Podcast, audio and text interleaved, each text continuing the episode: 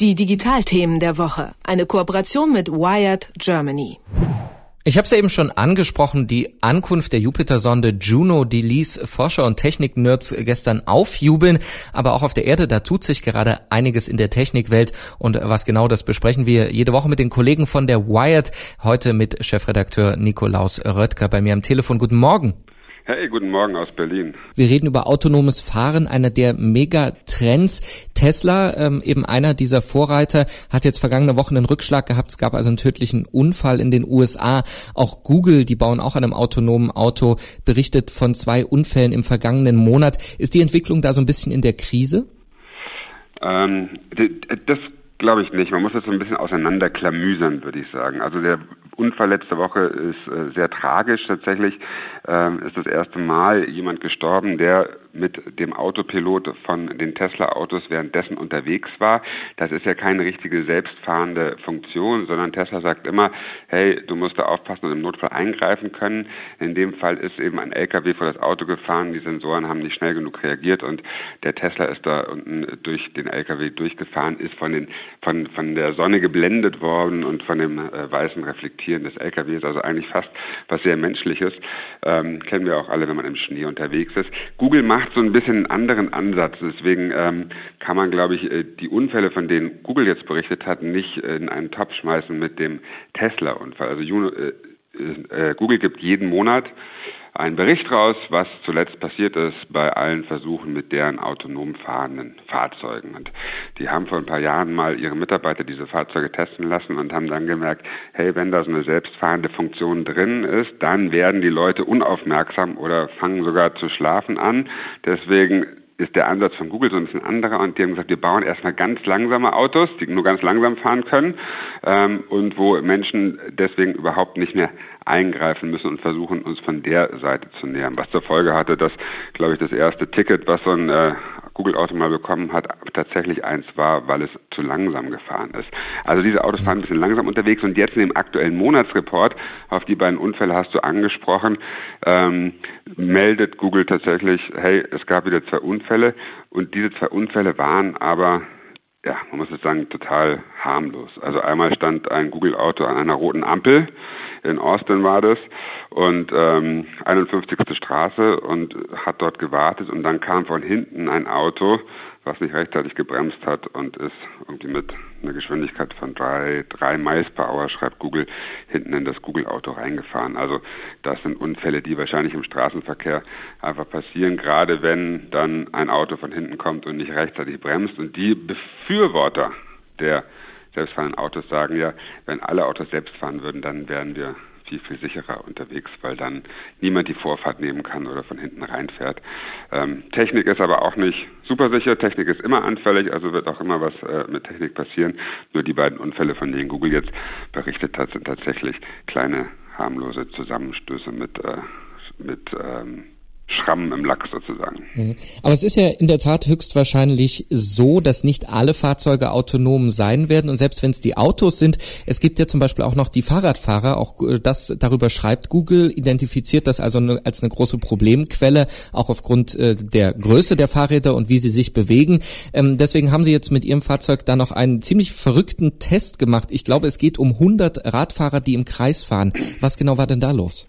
Ja, lustig, dass du sagst, äh, dass die Radfahrer auch Problemfälle sind. Natürlich, äh, immer überall, wo Menschen unterwegs sind, äh, gibt es, und das sind wir ja alle, gibt es irgendwo Probleme oder kann es zu Unfällen kommen. Und tatsächlich hat Google jetzt mal versucht zu sagen, hey, wie können wir eigentlich Radfahrer schützen, die manchmal hinter einem LKW auch hervorgeschossen kommen, die man nicht so gut sehen kann, weil sie nicht so groß sind.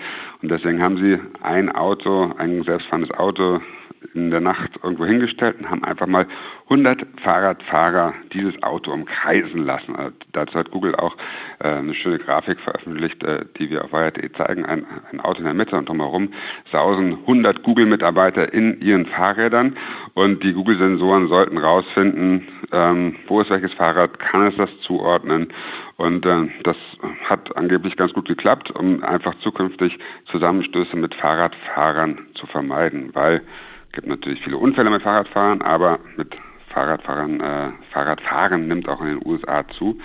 Und ähm, da gibt es ja dann keine nicht so viele Sensoren an so einem Fahrrad und es gibt keine Blinker, sondern es gibt Handzeichen und das ist natürlich eine große Herausforderung für eine Maschine, für einen Roboter, was am Ende ein selbstfahrendes Auto ist, ähm, das zu erkennen. Und mhm. darauf haben sie jetzt speziell versucht, ihre Autos zu trainieren.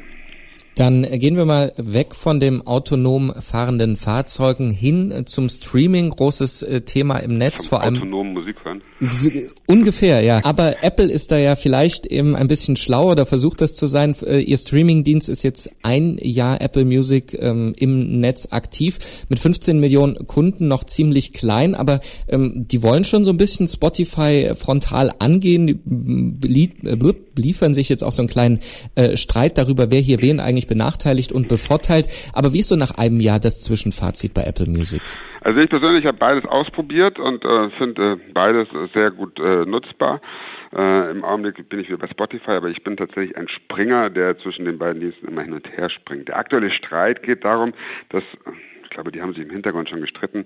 Jetzt ist Spotify aber in die Öffentlichkeit gegangen und hat gesagt, hey Apple, ihr benachteiligt uns, weil ihr lasst unsere neue Version der App nicht zu. So, Apple hat ja äh, das Betriebssystem auf unseren iPhones und äh, alle Apps, die da drauf geladen werden im iOS-System, müssen von Apple genehmigt werden. Das äh, sagt Spotify, verweigert Apple jetzt bei der neuen App. Hintergrund ist der Streit, dass wir kennen das alle, wenn man innerhalb einer App auf einem iPhone etwas kauft, dann ähm, verlangt Apple bis zu 30 Prozent der Umsätze davon und Spotify will das umgehen, indem man sich online anmeldet und nicht 30 Prozent der Umsätze an Apple abgeben muss. Und äh, Spotify argumentiert jetzt, weil ihr ein ähnliches Angebot habt mit Apple Music, ähm, sei das wettbewerbsverzerrend, wenn äh, wir auch jetzt noch weiterhin 30 Prozent abdrücken müssen. Und Apple sagt natürlich, wir sehen das nicht so. Aber da passiert eine ganze Menge in dem Streaming-Musikmarkt im Augenblick. Spotify ist natürlich Marktführer. Äh, Apple Music hat sehr, sehr aufgehört. Jetzt gibt es Gerüchte, dass äh, Apple tatsächlich auch an Tidal interessiert ist, an dem Musikstreaming-Dienst von äh, Jay-Z und mal schauen, was dabei am Ende rauskommt, ob sie das wirklich übernehmen oder nicht. Der ist auch noch relativ klein, ähm, aber hat natürlich im Augenblick große Künstler unter Vertrag und vielleicht äh, gibt es ja da einen Zusammenschluss. Ähm, auf jeden Fall gibt es Gespräche zwischen Apple und Tidal angeblich und offenbar. Viel, viel los am Streaming-Markt im Augenblick.